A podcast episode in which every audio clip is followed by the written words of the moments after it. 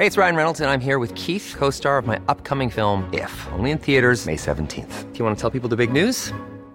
All right, I'll do. Sign up now and you'll get unlimited for $15 a month in six months of Paramount Plus Essential Plan on us. Mintmobile.com slash switch.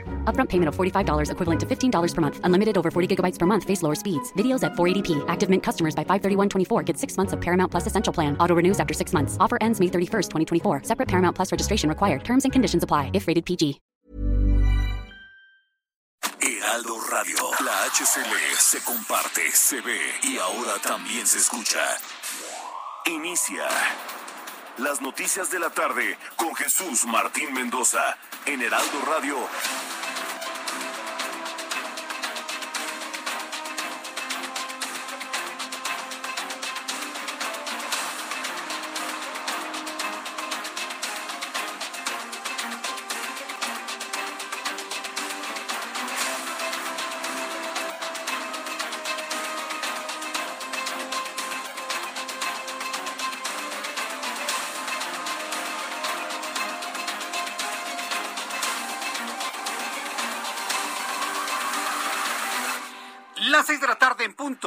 Centro de la República Mexicana. Bienvenidos, muy buenas tardes. Iniciamos el Heraldo Radio correspondiente este lunes 17 de mayo del año 2021.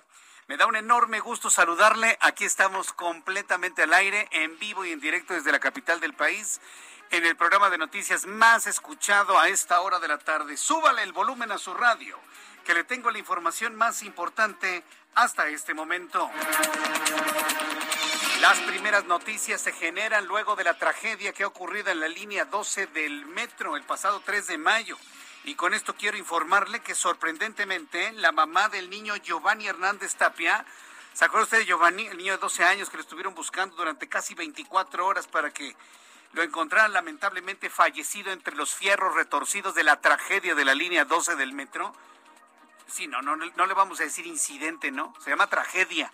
Y a las cosas como son a la tragedia de la línea 12 del metro. Bueno, pues Marisol Tapia, la madre de Brandon Giovanni Hernández Tapia, el niño de 12 años que murió en la tragedia, en el derrumbe de la línea 12 del metro, anunció que sus abogados solicitaron ya la destitución de Florencia Serranía. Tiene que ser un ciudadano, en este caso una ciudadana, la que está señalando a los responsables. Ha señalado de manera concreta a Florencia Serranía, directora del sistema de transporte colectivo Metro como principal responsable de lo ocurrido en el metro, así como otros funcionarios. A ver, los otros funcionarios son Claudia Sheinbaum, jefa de gobierno de la Ciudad de México, y Marcelo Ebrard, secretario de Relaciones Exteriores. Esos son los nombres que están en la, en la denuncia. Entonces, las cosas finalmente como son. Entonces, acusó al gobierno capitalino de borrar evidencias, por lo que advirtió que llegarán hasta las últimas consecuencias por la muerte de su hijo.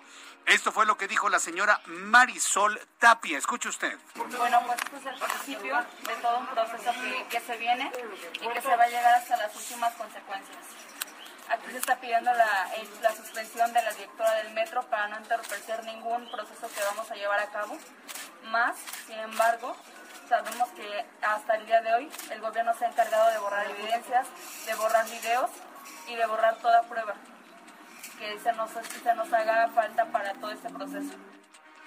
Está acusando Marisol Tapia de borrar evidencias, de borrar videos, videos. Hay una cosa que a mí en lo personal me parece muy extraña y se lo voy a decir. Solamente conocemos un video y medio, un video nada más un video y otro que se ve allá a lo lejos donde se derrumba del otro lado de la avenida. ¿Dónde están los videos del metro? ¿Dónde están los videos de los, de los carros? Todos los carros tienen cámaras de video. Y efectivamente, toman videos y sabe perfectamente bien la autoridad del metro lo que sucede siempre en el último vagón de todos los trenes. Lo saben perfectamente bien. Sí, porque evidentemente hoy en este día tan especial también hubo manifestaciones frente al metro para decir que los acosan y que este no sé qué tanto les hacen a, a la comunidad lésbico gay. Bueno, pues esa es harina de otro costal, lo platicaremos más adelante. Pero con esto quiero decirle que se tiene evidencia de todo lo que sucede en los trenes. ¿Por qué no conocemos otros videos? ¿Por qué no conocemos los videos de adentro de los trenes? ¿Qué faltará para que se conozca una filtración de ese tamaño? ¿A poco no había nadie en la calle grabando con su teléfono celular en el momento que pasaba el tren o que inmediatamente después de la caída del metro se viera la tierra y demás? No hemos conocido más, ¿se da cuenta? Bueno, pues hoy Marisol Tapia está poniendo el dedo, el dedo en una llaga muy dolorosa y supurante. Le voy a tener todos los detalles más adelante aquí en el Heraldo Radio. En otras noticias le informo que el presidente de la Junta de Coordinación Política del Congreso de Tamaulipas, Gerardo Peña, habló acerca de la resolución de la Suprema Corte de Justicia de la Nación sobre el desafuero del gobernador de Tamaulipas, Francisco Javier García Cabeza de Vaca. Mencionó que si el Congreso Estatal hizo valer la soberanía del Estado libre y soberano al mantener su fuera hasta que concluya su cargo, genera un referente importante para todas las entidades del país. Dos jueces especializados en competencia económica suspendieron de manera indefinida. Uy, mañana va a patear sillas, si no es que ya lo hizo el presidente de este país. Está suspendida de manera indefinida la ley de hidrocarburos publicada en el diario oficial el 4 de mayo de 2021. Simplemente está suspendida esa reforma, igual que la reforma a la ley de la industria eléctrica, suspendida. Y por el mismo camino va el el padrón de usuarios de telefonía celular. Por el mismo caminito, ¿eh? Suspensiones definitivas. Bueno, pues esta suspensión definitiva permitía al gobierno federal y a la Secretaría de Energía la ocupación temporal, la intervención y suspensión de cualquier permiso otorgado particulares para el tratamiento, refinación, transporte o comercialización. Eso es robo. Es más, si usted tuviese una, una empresa que por la ley que finalmente se modificó, usted participa en la refinación de hidrocarburos, si el gobierno dice te lo quito, te lo quito. Este nada más. Pues precisamente por eso ha quedado completamente suspendida. También a quienes almacenan, exportan e importan productos petrolíferos. Ese intento de reforma a la ley de hidrocarburos está suspendida de manera indefinida. Uf, mañana, no, bueno, mañana en la mañana, yo no lo voy a ver, ahí que me platiquen. Pero mañana en la mañana, bueno, va a correr hiel desde el Palacio Nacional. El senador del Partido Acción Nacional, Gustavo Madero, reiteró que el llamado al presidente de este país de sacar las manos de las elecciones, lo que calificó de descarado, así, así lo, lo, está comentando Gustavo Madero, ha reiterado al presidente de este país que saque las manos de la elección y que no sea descarado y que señaló que no debe utilizar los recursos del gobierno federal para favorecer a los candidatos de Morena, su partido, el cual tampoco debería postular a violadores como candidatos. Se refiere claramente a Félix Salgado Macedonio, quien todavía tiene encima de él cinco denuncias por violación a mujeres.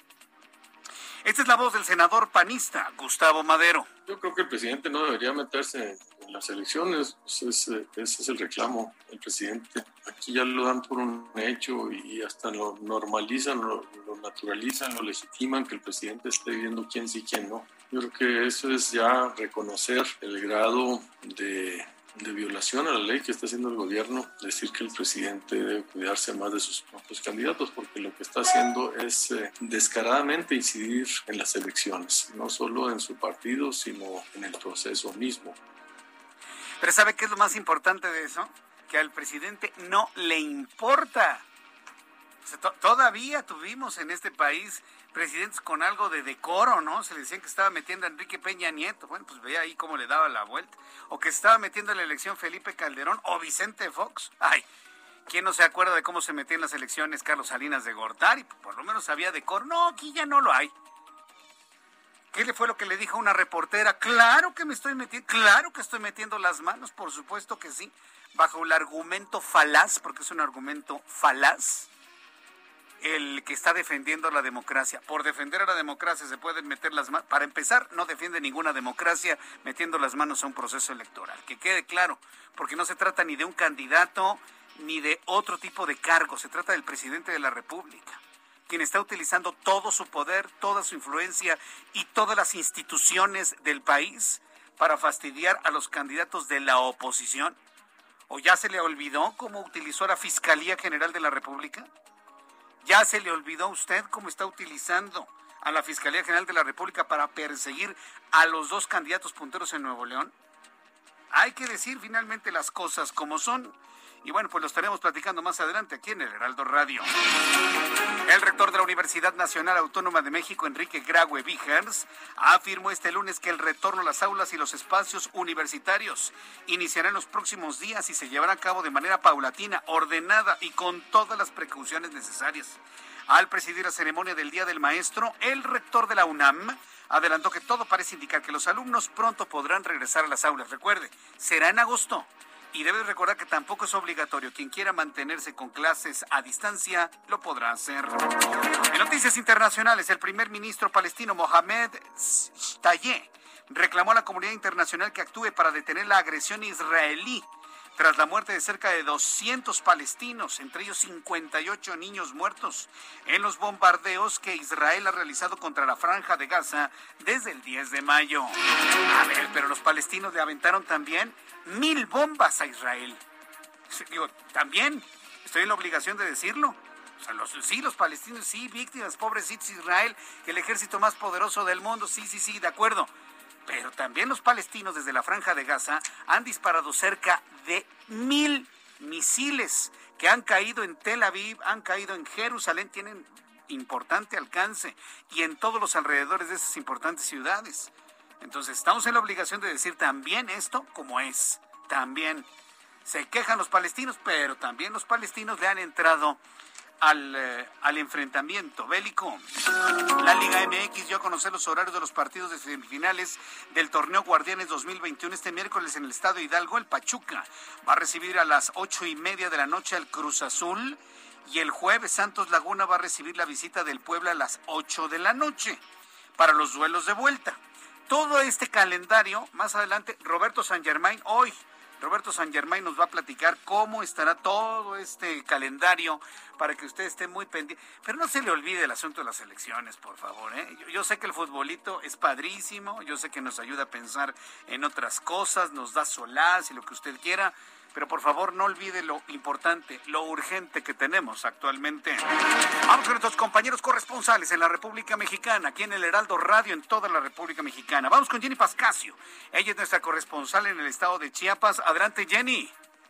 ¿Qué tal? Muy buenas tardes, Jesús Martín, para informarte que el plan piloto de regreso a clases presenciales se aplicó en su mayoría en escuelas privadas con matrículas reducidas y solo algunas públicas de las 500 anunciadas por la Secretaría de Educación en Chiapas.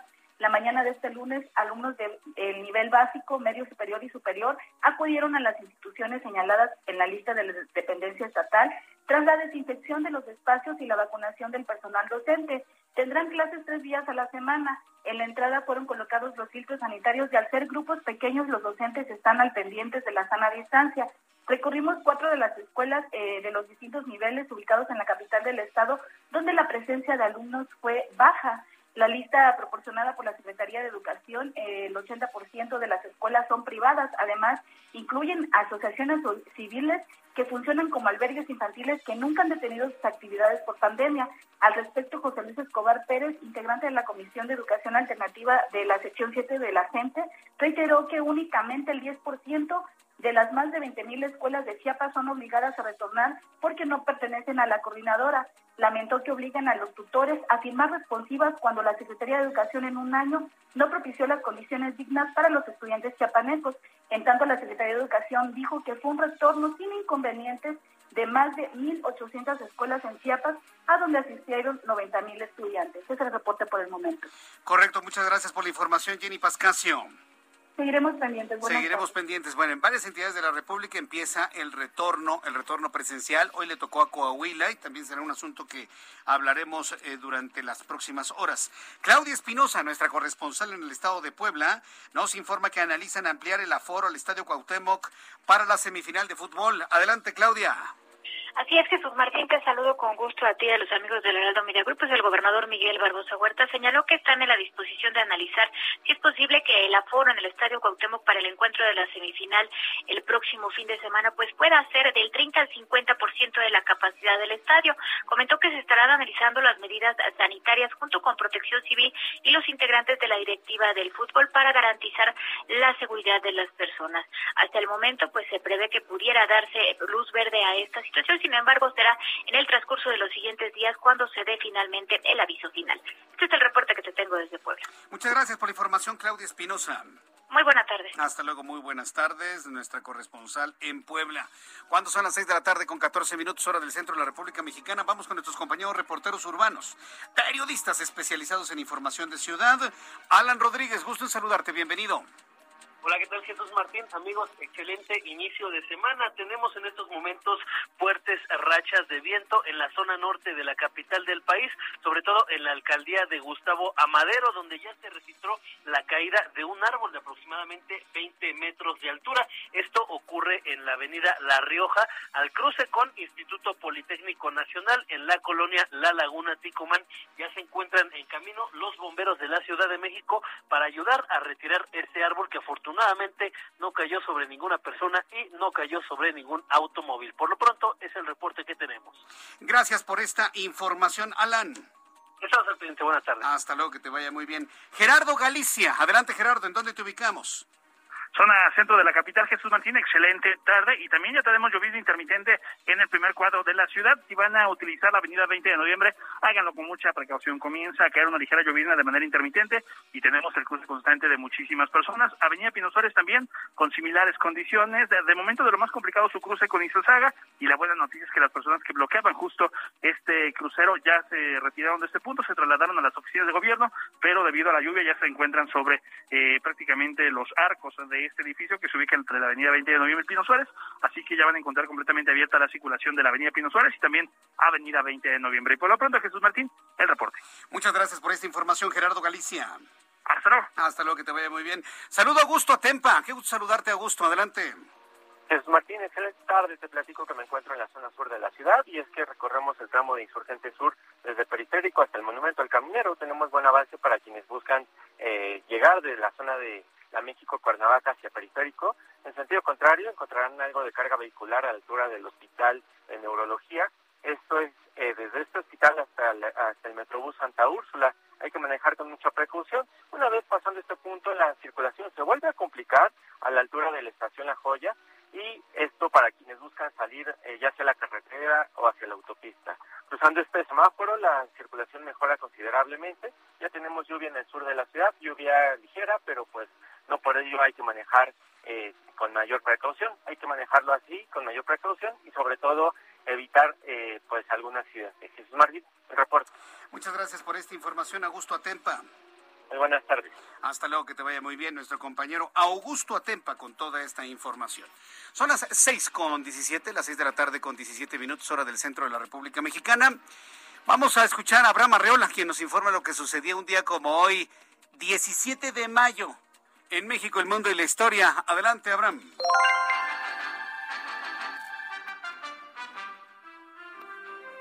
Amigos, bienvenidos. Esto es un día como hoy en la historia. Tenemos muchos acontecimientos. Por ejemplo, 1863. Tras 62 días de sitio, la ciudad de Puebla se rinde ante los franceses. 1911, en Ciudad Juárez, representantes de Francisco y Madero y Porfirio Díaz inician negociaciones de paz. 1973, en el Senado de los Estados Unidos en Washington, D.C., comienza el proceso Watergate que echará de la presidencia a Richard Nixon.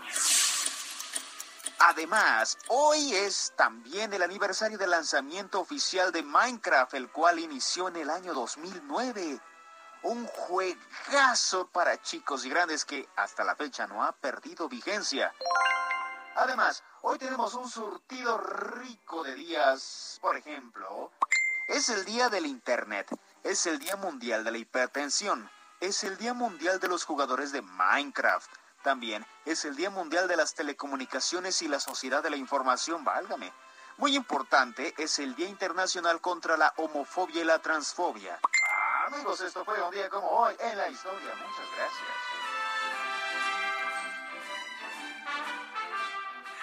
Gracias, Abraham Arreola, que no entiendo por qué tu música así muy de septiembre, ¿no? No, no, no le hagas, así como que muy mexicana, ¿no? Como, como de televisión viejita, como de televisión, es lo que me dice Orlando. Bueno, Finalmente, muchas gracias, muchas gracias Abraham Arreola por las efemérides del día de hoy. Vamos a revisar las condiciones meteorológicas para las próximas horas. Que por cierto creo que se nos congeló este YouTube. ¿Puedes tú ver este si, si estamos en YouTube, Orlando, por favor? yo me veo completamente congelado. ¿sí? ¿Quién sabe? Déjame ver. Bueno, pues ahí, lo vamos a... Pero, pero se escucha, se escucha el aire lo que estoy diciendo. A ver, vamos a, revisar. Sí se escucha, ¿verdad? Bueno, pues estamos revisando lo que pasó finalmente con esa transmisión de YouTube. Ya saben, ¿no? Siempre entran, entran ahí, este, Sí, se escucha, ¿verdad? Bueno, sí me está usted escuchando en YouTube, aunque mi imagen se ve congelada. Esto veremos si lo podemos eh, corregir en unos instantes más. Por lo pronto le doy a conocer el pronóstico del tiempo para las siguientes horas.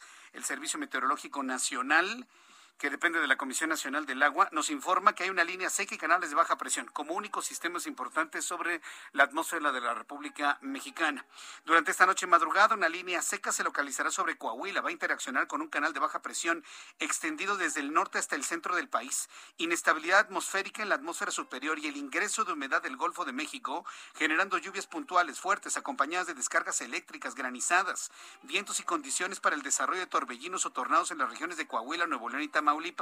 También se pronostican lluvias puntuales fuertes en San Luis Potosí y rachas de viento de 70 kilómetros en Chihuahua y Durango.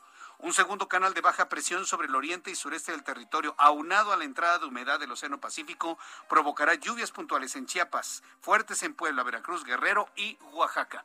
Se pronostica lluvia en la capital del país una vez que ya entre la noche. Así que bueno, pues ya con estos elementos atmosféricos le doy a conocer pronóstico del tiempo para las siguientes ciudades. Amigos que nos escuchan en Acapulco, Guerrero, temperatura en este momento 30 grados, la mínima 25, máxima 31. En Guadalajara, la mínima 13, máxima 33, en este momento 31 grados. En Monterrey, Nuevo León, mínima 21, máxima 34 para mañana, pero en este momento en Monterrey 36 grados a la sombra en este instante. En Villahermosa, Tabasco, mínima 24, máxima 38, en este momento 34. En eh, Houston, Texas, está lloviendo con intensidad a esta hora. 21 grados en este momento, para mañana la mínima 23, la máxima estará en 29. En Mexicali, mínima 33, no, perdón, 33 en este momento, mínima 19, máxima 38. En Oaxaca, amigos de Oaxaca, qué gusto saludarlos, que nos escuchan a través de la frecuencia del 97.7 en Oaxaca. Temperatura en este momento 22 grados, muy nublado en la ciudad capital, mínima 16, máxima 28 para el día de mañana y aquí en la capital del país. El termómetro en este momento está en 22 grados. Me indica el pronóstico que ya llueve en algunos puntos de la Ciudad de México, seguramente por el norte de la ciudad. La temperatura mínima será de 12 grados y la máxima de 25 grados Celsius.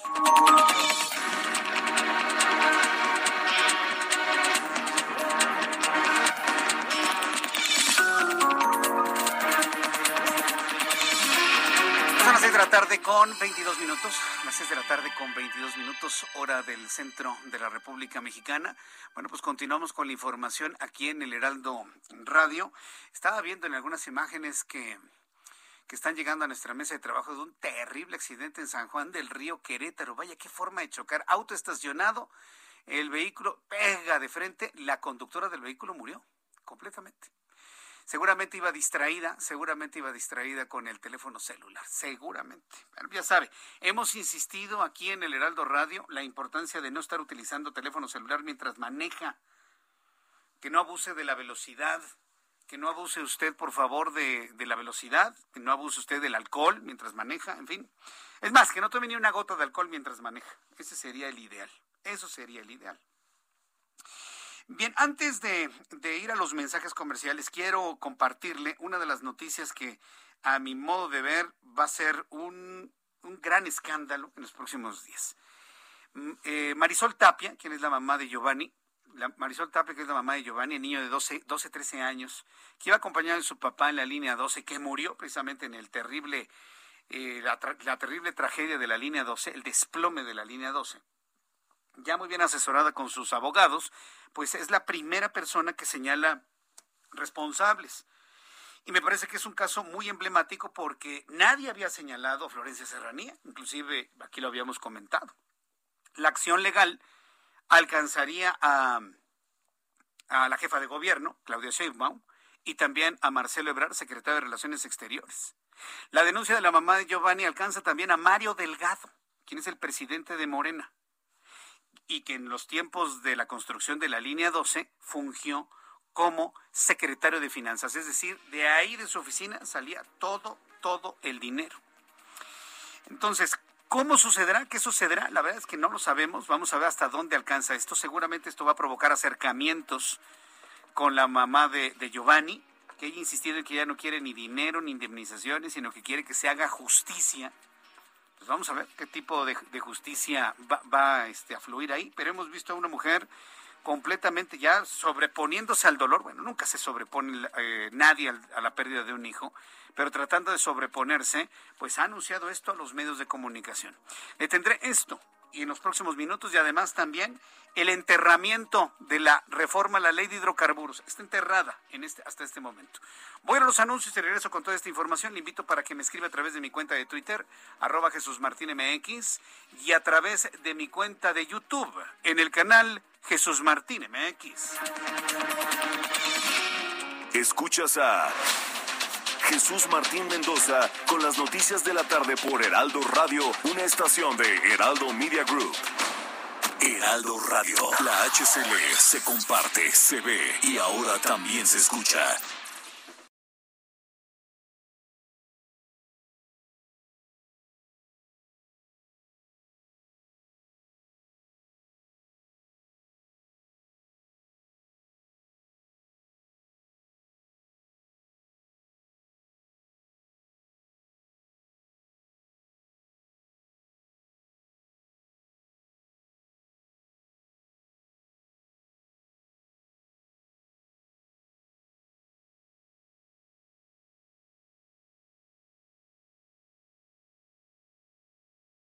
Heraldo Radio. La HCL se comparte, se ve y ahora también se escucha. Escucha las noticias de la tarde con Jesús Martín Mendoza. Regresamos.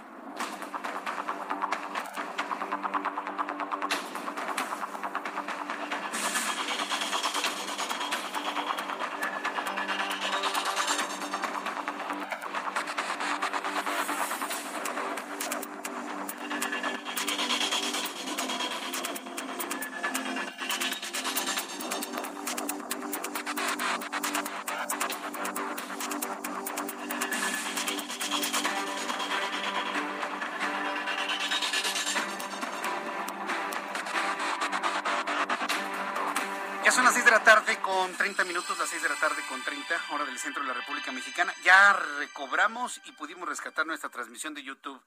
¿Que por qué se congela? No lo sé. Puede ser la, calidad de transmisión, pero ya está, ¿no? Orlando ya más estable, ¿no? Parece que ya se estabilizó. Bueno, correcto. Bueno, para todo el público que nos está viendo a través de YouTube, sean ustedes completamente bienvenidos. Quiero decirles que no le hagan caso a todos los, este, a todas las granjas de bots. Luego estaba leyendo a todos esos este, defensores de lo indefendible es que es, es, pueblo, es pueblo que, que, que, está este, opinando. No es cierto, no es cierto. Un tipo tiene como 50 teléfonos y está ahí dándole uno solo. Por favor, entonces hagámosle caso omiso completamente. Y ya sabemos desde dónde viene. Ya sabemos desde dónde viene, por favor.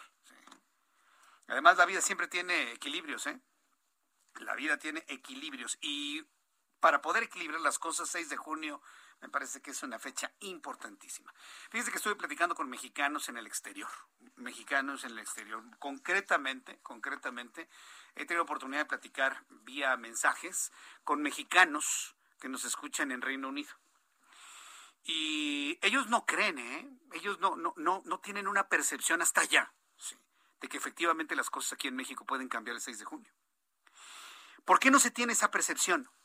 Porque el trabajo de la oposición, porque los comentarios de quienes queremos un una verdadera vuelta a lo que tenemos, nos hace notar porque estamos nada más en Twitter y en Facebook y en Instagram. Y yo se los he dicho. Llegará un momento que tengamos que defender este país en las calles, no en Twitter, ni Facebook, ni Instagram. Llegará un momento. No podemos permitir la reelección de un presidente, y menos si es tan malo como el que tenemos actualmente.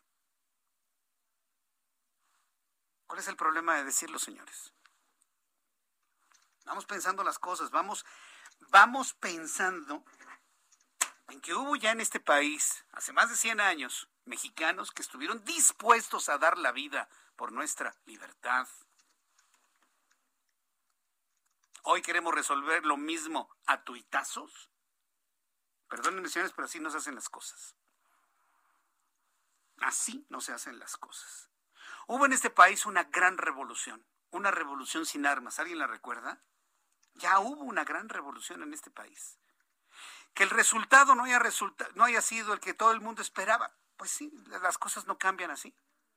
Pero en el año 2000, este país hizo una revolución al, al encontrar la primera alternancia del PRI al PAN, cuando Vicente Fox sacó al PRI de los Pinos.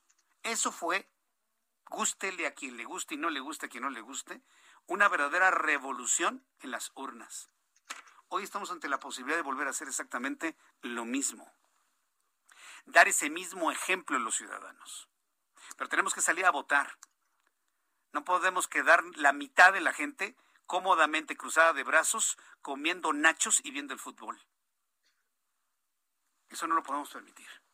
Vaya usted anotando en su agenda como única actividad domingo 6 de junio ir a votar. Y hagámoslo temprano, tempranito.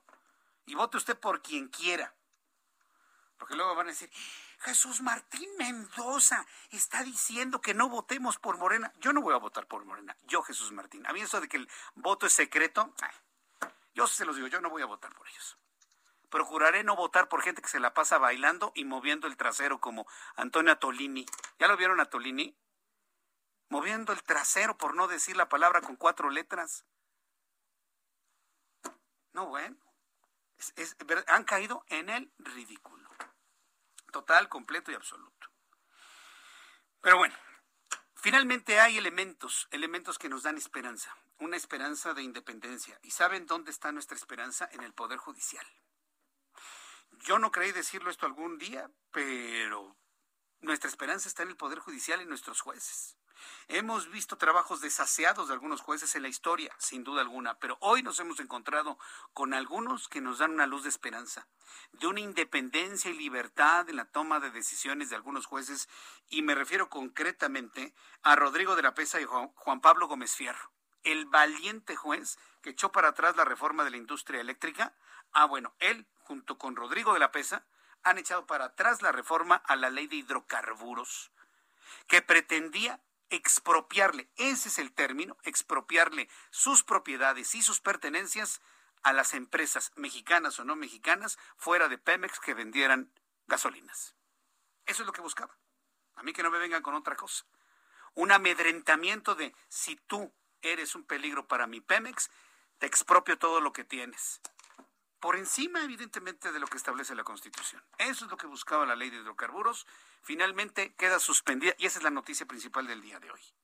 Los juzgados primero y segundo de distrito en materia administrativa especializada en competencia económica, a cargo de Rodrigo de la Pesa y Juan Pablo Gómez Fierro, han otorgado las primeras suspensiones definitivas, con efectos generales en contra de la ley de hidrocarburos publicada apenas el 4 de mayo pasado.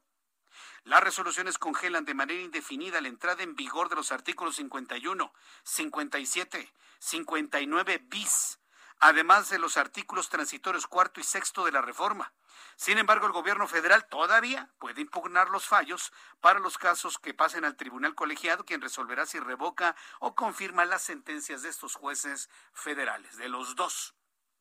Por lo pronto, en este momento, hoy, en este mismo minuto que yo le estoy informando cuando el reloj marca las 6.36 de este lunes 17 de mayo, no aplica la reforma a la ley de hidrocarburos. Así. Ah, esa es la esperanza precisamente que nos debe dar, esa es la esperanza que nos debe dar las decisiones de estos jueces independientes. Las medidas cautelares se concedieron a las compañías Big Express, Grupo Base Energéticos, Faraón International Products, Antluc Distribuidora de Combustibles Mil y Dalia Pilar Lamarque Picos, que apelaron el decreto, el decreto de reformas a la ley de hidrocarburos. Noticia de ocho columnas para el día de mañana. Los jueces valientes paran otra reforma de la industria ahora de los hidrocarburos. Vaya noticia, coméntelo por favor. Y mañana estaremos viendo seguramente las reacciones. Me las platican, ¿no? Porque yo no voy a ver la mañanera. Discúlpeme, pero perdóneme. Yo tengo cosas más importantes que hacer en mi vida que estar perdiendo dos horas en la mañana. Se lo digo, ¿eh? Ni que fueran los setentas para estar pegados a la televisión viendo. Bueno, Ya, complétele usted la frase, ¿no? El diputado federal de Morena y expresidente de la Cámara de Diputados, Porfirio Muñoz Ledo, presentó un nuevo recurso legal en la Sala Superior del Tribunal Electoral del Poder Judicial de la Federación, luego de que su partido rechazó revisar sus impugnaciones por la falta de reglas y criterios claros en la designación de candidatos plurinominales. Porfirio Muñoz Ledo, Porfirio Muñoz Ledo es la disidencia, es el líder de la disidencia dentro de Morena. Y cada vez se suman más y más y más y más a esa disidencia. Un Porfirio Muñoz Ledo que vio en Morena, pues la sede del pensamiento social, la sede del pensamiento socialdemócrata. ¿Y es la sede de qué? De las venganzas, de las venganzas personales de un personaje, usted ya sabe quién es. Yo entiendo que Porfirio Muñoz Ledo, y con base en lo que he platicado con él en ocasiones anteriores, él quiere salvar ese partido. Un partido que ha sustituido en su posición el Partido de la Revolución Democrática y quiere que sea un partido de pensamiento social, de izquierda inteligente, de izquierda abierta un partido que esté buscando venganzas personales, porque parece que eso es. Entonces, bueno, Porfirio Muñoz Ledo ha presentado un nuevo recurso legal en el Tribunal Electoral del Poder Judicial de la Federación. Mañana sabremos el resultado. Otra más. El coordinador del Movimiento Ciudadano Dante Delgado envió una sexta carta al presidente de este país donde le pide no intervenir en las elecciones del 6 de junio y le dice que hoy la mafia del poder es él Así le dice, hoy la mafia del poder eres tú, Andrés. Describe Dante Delgado. Subrayó que siempre, siempre declaras que no eres igual a los presidentes anteriores, pero te comportas de la misma forma, usando el poder con fines facciosos, utilizando las instituciones para perseguir para quien difiere contigo, violentando el Estado de Derecho, para romper principios democráticos fundamentales. Estás pervirtiendo la vida pública como no lo hicieron ni siquiera los peores personajes del viejo PRI. Esto es devastador, ¿eh? Esto es devastador. Y yo se lo he dicho, ¿eh? Y no porque haya leído la carta de Dante. Esto yo se lo he dicho. Ni Peña Nieto, ni Salinas. ¿Quién ha sido uno de los, de los presidentes de que utilizó más el poder y que tuvo el mayor control de todo y absolutamente? Salinas de Gortari. Y yo le podría decir, inclusive, además de Salinas, podría decirle, además de Salinas, Luis Echeverría, Gustavo Díaz Ordaz. Y no por lo del 68, no, era, era un hombre que mantenía una, una directriz, una verticalidad total y absoluta al, al grado de la exageración. Bueno, ni Díaz Ordaz, ni Luis Echeverría, José López Portillo, bueno, él era otra, otra forma de ser, ¿no? Pero ni Salinas, ni Salinas. Y luego me salen algunos, no, no, Jesús Martín, es que tú estás disfrutando de una libertad de expresión. La libertad de expresión no la estamos disfrutando porque lo diga el señor que está en el Palacio Nacional, sino porque este derecho humano fundamental de la libre expresión y el derecho que tiene usted a informarse es un derecho humano consagrado que ha costado toneladas de carne y litros de sangre. ¿eh? No es un privilegio del señor que está en el Palacio Nacional, que quede eso bien claro, ¿eh? porque ya leí esos argumentos de, pues tú dices lo que quieres porque gracias a tu presidente nada.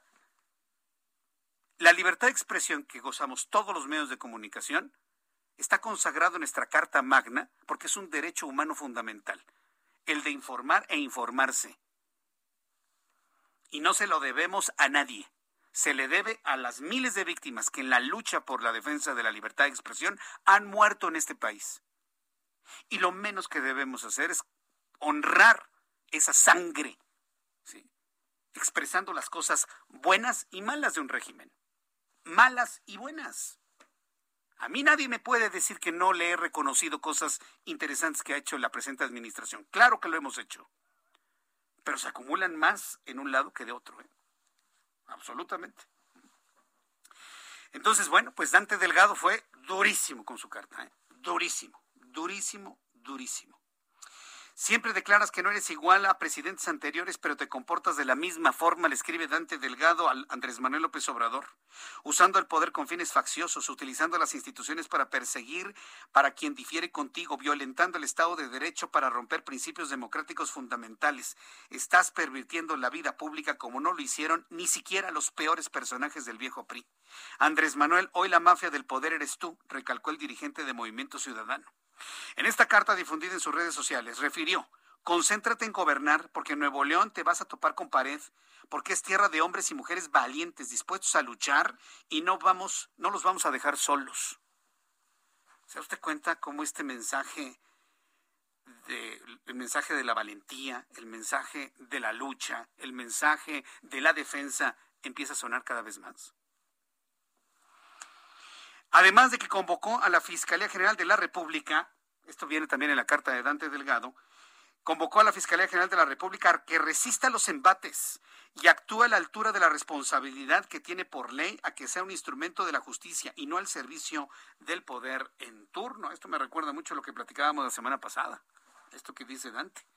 Pedirle a la buena gente que trabaja dentro de la Fiscalía General de la República, porque hay gente buena trabajando en la Fiscalía, a que aguanten, y que diga no a lo que se tiene que decir no. Y mire, Dante de alguna manera coincide en esta aseveración decirle a la gente que está en todo su derecho de decir no. Y la ley consagra eso. Y la ley protege ese derecho. Entonces, la gente que está en la fiscalía diga no. Digan no. Mientras tanto, la secretaria de Gobernación, Olga Sánchez Cordero, indicó que el gobernador de Tamaulipas, Francisco Javier García Cabeza de Vaca, ya no tiene fuero. Sin embargo, aceptó que hay un vacío legal que no especifica si el Congreso de Tamaulipas deberá continuar con los trámites en el, en el caso del mandatario estatal. Es un caso único, ¿eh? lo que ha sucedido con el gobernador de Tamaulipas. Y creo que la secretaria de Gobernación plantea algo que me parece que es muy, muy, muy atendible. En lugar de que el Congreso esté haciendo todos los caprichos de ya sabe usted quién, deberían entrarle a esto, ¿eh? que ha descubierto la propia ministra Olga Sánchez Cordero. Ella en la observancia de la ley ha podido observar este vacío legal en un hecho totalmente insólito. Y ahí es donde queremos a los legisladores, tapando esos baches legales, esos baches legislativos. Hoy el presidente de este país dijo que si la Suprema Corte de Justicia de la Nación ya se pronunció sobre este caso, la Fiscalía General de la República es la que va a actuar en consecuencia. 15 minutos y serán las 7. 15 minutos y serán las 7 horas del centro de la República Mexicana. Tengo en la línea telefónica a Bernardo González, quien es el presidente de la Asociación Mexicana de Administradoras de Fondos de Ahorro para el Retiro. ¿sí? ¿Por qué hemos invitado a Bernardo González, presidente de la Asociación Mexicana de Administradoras de Fondos de Ahorro para el Retiro? Hoy es una de las noticias de investigación que tenemos en el Heraldo de México, en nuestra edición impresa. En primera plana usted podrá observar que según los datos, los cálculos que tenemos hasta este momento, más de 21 mil millones de pesos, fíjese la cantidad, 21 mil millones de pesos han sido retiradas de las Afores por mexicanos que se quedaron sin trabajo, porque no encuentran trabajo, porque necesitan dinero. Y esto es un hecho que no se había visto en el pasado desde la existencia de las administradoras de fondos de ahorro para el retiro. Bernardo González, me da mucho gusto saludarlo. Bienvenido. Muy buenas tardes. ¿Qué tal, Jesús Martín? ¿Cómo estás? Buenas tardes a ti y a tu auditorio. También qué gusto saludar. Muchas gracias por tomar la llamada telefónica. Bueno, estamos hablando de dos millones de personas que se han visto en esta necesidad de retirar dinero de sus afores por desempleo durante la pandemia un monto superior a los 21 mil millones de pesos. Para la Mafore, ¿esto qué indica? ¿Cuáles son los eh, indicadores que debemos tomar en cuenta de esta situación que hoy se convierte en la noticia principal en nuestro periódico? Claro, eh, Jesús Martín. Bueno, mira, yo, yo te diría que la, la primera cosa es que eh, sí, el 2020 fue el año en el que más retiros parciales por desempleo hemos tenido en la historia del sistema de ahorro para el retiro, ¿no? Y esta cifra histórica que rondó los 20 mil millones de pesos, eh, pues evidentemente tuvo que ver con la gente que perdió su empleo derivado de la pandemia, ¿no? ¿Qué estamos viendo en los primeros meses de este año, eh, de enero a abril del 2021? Han habido, eh, pues, más de 6 mil eh, 700 millones de, de, pesos retirados en aproximadamente seis mil o por aproximadamente 600 mil eh, eh, perdón, seis mil personas. Esto, ¿Esto qué quiere decir? Que evidentemente la gente sigue retirando recursos de, de las AFORES, tiene que ver con la pérdida de empleos por el cierre de las empresas. Hay que decir esto, eh, Jesús Martín, una cosa relevante, ¿no? Eh, hay un límite máximo en nuestro sistema de cuánto dinero pueden sacar las personas de su cuenta de Afore. Es el 10.5% de la cuenta de Afore y por lo tanto estos recursos, aunque sí impactan el monto total de pensión que tendrán las personas llegado el retiro si no reponen esos montos, no es un monto considerable. Hay que tomar en cuenta lo que está pasando también, por ejemplo, en Chile, en Perú, en Colombia, donde han permitido retiros eh, pues que equivalen, estaba leyendo en el caso hasta de Chile, el 100%. hasta el 100% y que equivalen a 50 mil millones de dólares, ¿no? ¿Qué pasaría si en México se permite el retiro de los de, de, todo el saldo que tenemos en Afores, Fondo de Vivienda, hacer uso de todo ese dinero? ¿Qué, qué pasaría en México? Porque hay quienes consideramos, y yo me incluyo, pues que es nuestro derecho determinar si queremos este dinero ahora, mañana, pasado mañana. Creo que ya existimos muchos mexicanos que somos muy responsables de lo que será nuestro futuro. Mm, sé que no es todo el mundo, pero de que lo sabemos, lo sabemos. ¿Qué pasaría en un país que pueda retirar, retirar estos fondos al 100% si así lo desea? No, es, sería terrible en, en, muchos sentidos, ¿no, Jesús Martín? Por un lado, provocaría que llegado el momento del retiro, pues casi nadie tuviera fondos suficientes para tener una pensión digna. Hoy la expectativa que tenemos después de la reforma que se aprobó en el Congreso en diciembre del año pasado es que los trabajadores afiliados al IMSS tendrán una pensión que equivaldrá alrededor del 70% de su último salario. Eh, si lograran, si pudieran sacar el 100% de la cuenta de la FOR, la verdad es que esa tasa de reemplazo, esa proporción sería bajísima. Eh, y tendríamos una crisis de pensiones como la que seguramente enfrentará Chile, y Perú en algunos años, ¿no? Y como la que ya enfrenta Argentina, que nacionalizó el sistema de Afores hace hace algunos años. Y, pregunto eh, esto, perdón que lo interrumpa, pregunto esto porque, bueno, se están generando una serie de distorsiones y una serie de amenazas tremendas. Y habrá personas en el público que no, que estarán en la misma idea que yo, pero yo prefiero hacerme de ese dinero y hacerme responsable de ese dinero y de mi futuro yo mismo, a esperar a que el gobierno de Andrés Manuel López Obrador, a través de alguno de sus legisladores, cancelen las afores como ha sido su intención en dos o en tres ocasiones y que ya han insistido sobre ese tema y el gobierno se quede mis ahorros y mi dinero. Yo prefiero tenerlos conmigo, responsabilizarme de mi futuro y de mi vida, a tener ese enorme riesgo que hoy existe, que es un riesgo real. Y tienes razón, Jesús Martín, esas iniciativas que se han presentado, la verdad es que generan muchísima incertidumbre, ¿no? Afortunadamente, desde el año pasado, la Secretaría de Hacienda, los coordinadores, incluso las bancadas de, Morena, el año pasado y hoy en una eh, reciente ocurrencia similar, ¿no? Salieron de inmediato a desmentirlo, dijeron que el sistema de ahorro para el retiro se reformó en diciembre y que no van a hacer cambios posteriores. Creo que ese mensaje es muy relevante porque da certidumbre. Sobre todo si por ahí hay de pronto uno que otro legislador que se le ocurren cosas que son muy peligrosas tanto para el ahorro de los trabajadores como para el futuro del país. Tú sabes que estos recursos, la mitad de esos fondos están prestados al gobierno, ¿no? En deuda pública pero la otra mitad están prestados a empresas, a proyectos de infraestructura, a escuelas, a hospitales, que si de pronto dejáramos que se retiraran los fondos masivamente, como ha ocurrido en otros países de América Latina, pues sería verdaderamente desastroso en cuanto a la, al impacto que podría tener en la, en la economía real.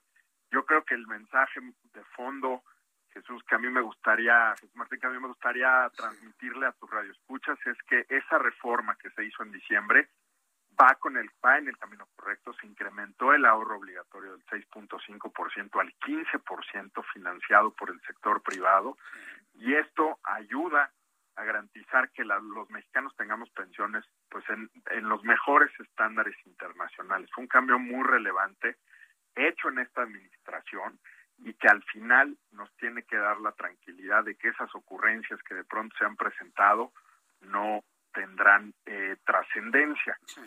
Eh, y bueno, pues que este mecanismo de retiro parcial por desempleo ayuda cuando es la última alternativa que tienes, dado que si sacas esos recursos, pues eh, es algo que le estás restando más los intereses que generan en el tiempo para cuando te quieras retirar.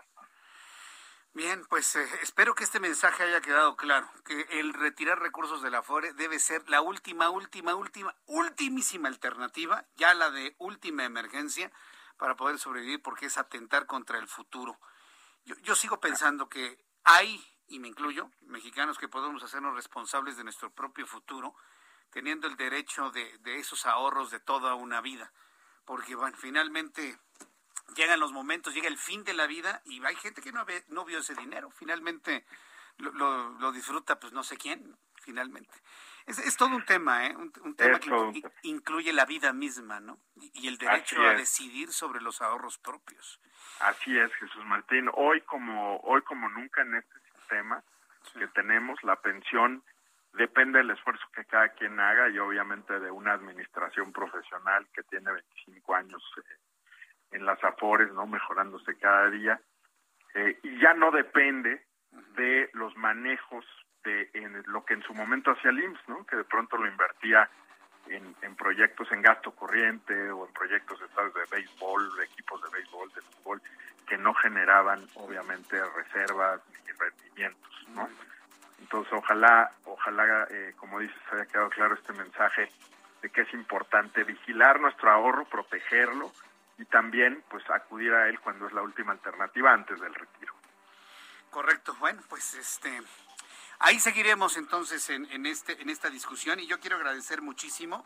Eh, Bernardo González, presidente de la Asociación Mexicana de Administradoras de Fondo de Ahorro para el Retiro, estos minutos de conversación con el auditorio del Heraldo Radio. Muchas gracias. Gracias a ti, que estés muy bien. Buenas Hasta tardes. Hasta pronto, gracias. Hasta luego. Es, un tema impresionante este que hemos abordado. Me siguen preguntando que si se puede retirar todo el fondo. La respuesta es no, solo el 10.5%. Voy a los anuncios, regreso con resumen de noticias. Escuchas a Jesús Martín Mendoza con las noticias de la tarde por Heraldo Radio, una estación de Heraldo Media Group. Heraldo Radio. La HCL se comparte, se ve y ahora también se escucha.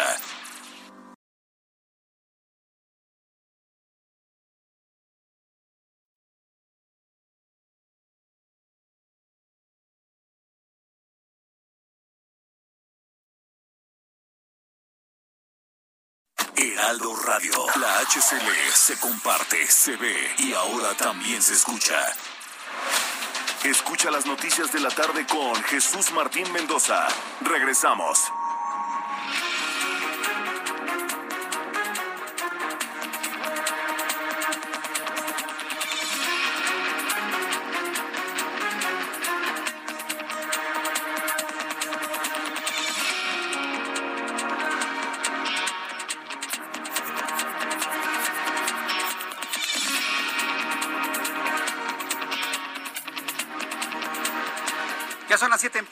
Hora del centro de la República Mexicana. Le tengo toda la información aquí en el Heraldo Radio en resumen. Le informo en este resumen de noticias que en entrevista para el Heraldo Radio, el presidente de la Asociación Mexicana de Administradoras de Fondo de Ahorro para el Retiro, Bernardo González, habló sobre el retiro de más de 21 mil millones de pesos de las, cuentas de Afore de casi 2 millones de personas entre mayo de 2020 y abril de 2021, quienes ante el desempleo durante la pandemia tuvieron la necesidad de retirar estos recursos. Esto fue lo que aclaró. 2020 fue el año en el que más eh, retiros parciales por desempleo hemos tenido en la historia del sistema de ahorro para el retiro, ¿no? Y esta cifra histórica que rondó los 20 mil millones de pesos, eh, pues evidentemente tuvo que ver con la gente que perdió su empleo derivado de la pandemia, ¿no?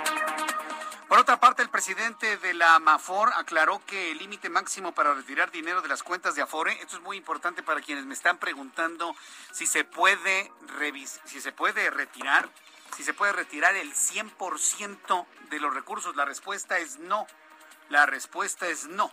El presidente de Amafores aclaró que el límite máximo para retirar dinero de las cuentas Afore es del 10.5%, que aunque no representa un monto significativo, podría repercutir en el monto de las pensiones de los trabajadores si estos recursos no se reponen. Esta es la voz de Bernardo González. Es el 10.5% de la cuenta de Afore y por lo tanto estos recursos, aunque sí impactan el monto total de pensión que tendrán las personas llegado el retiro si no reponen esos montos, no es un monto considerable. Maestros disidentes, escuche qué noticia, qué noticia habremos de profundizar en los próximos días. Escuche usted, esto es increíble. Maestros disidentes de la Coordinadora Nacional de Trabajadores de la Educación en Michoacán amenazan con impedir el proceso electoral en el Estado. Los integrantes de la coordinadora amenazan con, con impedir la instalación de casillas electorales en las escuelas de la entidad Purépecha durante las elecciones del 6 de junio, esto para exigir el pago de prestaciones y que les paguen todos los salarios atrasados. Por considerarlos propaganda gubernamental, la Comisión de Quejas y Denuncias del Instituto Nacional Electoral ordenó al titular de la Secretaría de Energía, la señora Rocío Nale García, eliminar publicaciones de su cuenta de Twitter en las que promociona los avances de la refinería de Dos Bocas, las cuales deberán ser borradas esta misma noche. Le está diciendo el INE a la señora, sí, a la señora Rocío Nale, ya ni nos acordábamos de la señora Nale, pues finalmente el presidente es el que toma las decisiones en materia energética, ¿no? Y a veces Marcelo Ebrard. Tiene que borrar esos mensajes de su cuenta de Twitter. Ahorita los vamos a, escudriñar, los vamos a buscar, porque es una secretaria de Estado, no es la amiga de un candidato. La señora Nale es una secretaria de Estado y está infringiendo la ley. Bueno, pues ya le pidió eh, la Comisión de Quejas y Denuncias del INE que borre de inmediato eso porque está violentando la ley. Publicaciones en su cuenta de Twitter. El partido RSP, redes sociales progresistas fundado por operadores de la maestra Elvester Gordillo, que hasta ahora se perfilaba como aliado del gobierno federal, ha tronado contra López Obrador, su administración y su partido. es increíble. En un video difundido en Facebook, el partido RSP, redes sociales progresistas, culpa al presidente de este país, Andrés Manuel López Obrador, y su gestión de los daños provocados por la pandemia, el manejo de la economía en los últimos dos años. Culpa a López Obrador del, del terrible suceso de la tragedia en la línea 12 del metro, mientras que a Morena lo acusa de promover candidatos violadores. Truena RSP contra Andrés Manuel López Obrador. ¿Se acuerda que le había dicho disidencia? Vamos a apoyar a la disidencia, a todos los hombres y mujeres que digan hasta aquí, no más. Hasta aquí, no más. Y esto también es disidencia, lo que está pasando en redes sociales progresistas. La fracción de Morena en la Cámara de Diputados impulsará inmediatamente después de los comicios del 6 de junio una reforma electoral para evitar excesos y abusos, pues, a su juicio, algunos consejeros del INE han caído en la tentación de invadir las funciones del Poder Legislativo. El secretario de Relaciones Exteriores, Marcelo Ebrard, anunció que a la una de la tarde de este lunes llegaron a México medio millón de dosis de la vacuna contra COVID-19 Sputnik B proveniente de Rusia, por lo que hasta el momento nuestro país ha recibido 25 millones 244 mil 45 vacunas de diversas farmacéuticas. La Universidad Nacional Autónoma de México otorgará becas de estudio a nivel bachillerato y licenciatura para el ciclo escolar 2021-2022 a familiares de personas que murieron por la tragedia de la línea 12 del sistema de transporte colectivo Metro en la Ciudad de México. La beca va a cubrir 100% de los rubros de inscripción, colegiaturas y cuotas de riesgo UNAM. La Secretaría de Movilidad prepara la instalación de un carril para el transporte público en la avenida Tláhuac y la incorporación de autobuses articulados y biarticulados del Metrobús al servicio emergente que reemplaza a la línea 2. Esto es interesante, ¿eh? Es decir, se va a implementar de manera emergente una línea de Metrobús en Avenida Tláhuac. Eh, eh, eh, ante eso estamos, no estamos ante otra cosa más que prácticamente la creación de una línea de Metrobús ahí. Este era un extremo de Avenida Tláhuac, lo hicieron con el carril para los autobuses delimitados con pintura y en unas zonas ya se tenían volardos. Además, autobuses del Metrobús realizaron recorridos preparativos en todo Tláhuac, entre la estación Atlalilco y la terminal Tláhuac. ¡Qué buena idea! No sé de quién habrá sido, pero qué buena idea, jefa de gobierno, ¿eh? Bien. Autobuses de metro, hacer un Metrobús pero inmediatamente en la avenida Tláhuac Qué buena idea. Un barco mercante proveniente de Canadá fue puesto en cuarentena en el puerto de Altamira al registrarse 11 casos positivos de coronavirus entre la tripulación. Dicha acción fue realizada por personal de sanidad internacional eh, de la Comisión Estatal de Protección contra Riesgos Sanitarios, la COFEPRIS.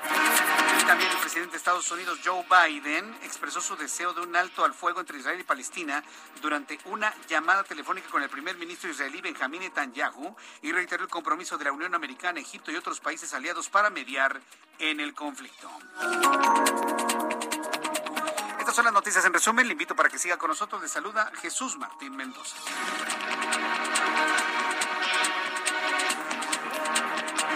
Ya son las 7.7, las 7 con 7, hora del centro de la República Mexicana. Vamos a revisar la información de nuestros compañeros reporteros urbanos. Empiezo con Alan Rodríguez. ¿En dónde te ubicas, Alan? Adelante. Hola, ¿qué tal Jesús Martín? Amigos, muy buenas tardes. En la alcaldía de Iztacalco, al cruce de las calles Oriente 106 y Sur 179, perímetro de la colonia Ramos Millán. En este punto ya tenemos una gran movilización por parte de los equipos de emergencia y de la Secretaría de Seguridad Ciudadana. Y es que al exterior de una tienda de accesorios para teléfonos celulares fue ejecutada una persona, dos sujetos quienes viajaban a bordo de una motocicleta, abrieron fuego en contra de la persona que lamentablemente ha perdido la vida. Se está esperando la presencia por parte de integrantes de la Fiscalía General de Justicia de la Ciudad de México para iniciar las averiguaciones y con esto dar paso al retiro del cuerpo. Por lo pronto es el reporte que tenemos desde la alcaldía de Iztacalco. Muchas gracias por esta información, Alan Rodríguez. Estamos al pendiente, buena tarde. En Iztacalco sucede esta ejecución. Gerardo Galicia, ¿en dónde te ubicas? Justo en saludarte. El gusto es mío, Jesús Martín. Excelente tarde. Y tenemos información para nuestros amigos que van a utilizar el eje 7 Sur. Hemos encontrado un avance ya por lo menos aceptable si dejan atrás la zona de Churubusco y se dirigen hacia la avenida Universidad. Hemos podido alcanzar velocidades cercanas a los 50 kilómetros por hora. Por supuesto, no hay que abusar del acelerador. Si van a utilizar Avenida Universidad, van a encontrar un avance también aceptable si dejan atrás el eje 7 sur y se dirigen hacia el eje central. El sentido opuesto comienza a incrementarse la afluencia de vehículos y sí se van a encontrar ya con rezagos, llegando sobre todo a su cruce con el eje 1 poniente, la avenida Cuauhtémoc. Además, tenemos llovizna intermitente, habrá que manejar con mucha precaución. Y por lo pronto, Jesús Martín, el reporte. Muchas gracias por esta información, Gerardo Galicia. Hasta luego. Hasta luego, que te vaya muy bien. Augusto Atempa, qué gusto saludarte. ¿En dónde te ubicamos? Gracias, Jesús Martín. Reporte vial de la zona de periférico. Tenemos avance lento desde Molinos hasta Barranca del Muerto. Esto es en los carriles centrales y el avance mejora con dirección al sur, pero se vuelve a complicar calles después de Barranca del Muerto hasta San Jerónimo. Hay que manejar con mucha precaución para todos aquellos que se dirigen hacia la zona sur, hacia el periférico, eh, hacia insurgentes. En sentido contrario, el avance mejora considerablemente, es decir, de la zona de viaductos hacia San Jerónimo, mi, eh, perdón, de la zona de San Jerónimo Viaducto Miguel Alemán estarán haciendo entre 10 y 15 minutos. Es algo bastante rápido, una velocidad constante de 70 kilómetros por hora en los carriles centrales de periférico. Jesús Martín, mi reporte. Muchas gracias por eh, la información, Augusto. Muy buenas noches. Hasta luego. Muy, muy buenas noches. Son las siete con diez, las siete con diez, hora del centro de la República Mexicana. Estoy revisando el, la cuenta de Twitter de Rocío Nales, secretaria de Energía. No ha borrado nada de lo que le ha ordenado sí dije ordenado el Instituto Nacional Electoral. No y no va a borrar nada, ¿no? No va a borrar nada. Pero fíjese que el, público, la gente, pues le está recordando varias cosas, ¿no? Entre ellas lo de Arturo Nale Pascual, sobrino de la secretaria de Energía, que cobró más de 35 millones de pesos en los últimos dos años por fotocopias. ¿Fotocopias? En este tiempo, fotostáticas, 35 millones. Bueno, pues vamos a sacar unas copias, ¿no? Para documentar, dice Juan Musi. Ay, Juan, no sabes qué, qué, qué, momento nos ha tocado vivir. Bien, vamos con nuestros corresponsales en la República Mexicana. Gusto en saludarte. Daniela García, ¿qué información nos tienes desde Monterrey, Nuevo León? Saludos, amigos, a través del 90.1 de FM. Adelante, Daniela. Muy buenas tardes, Jesús Martín.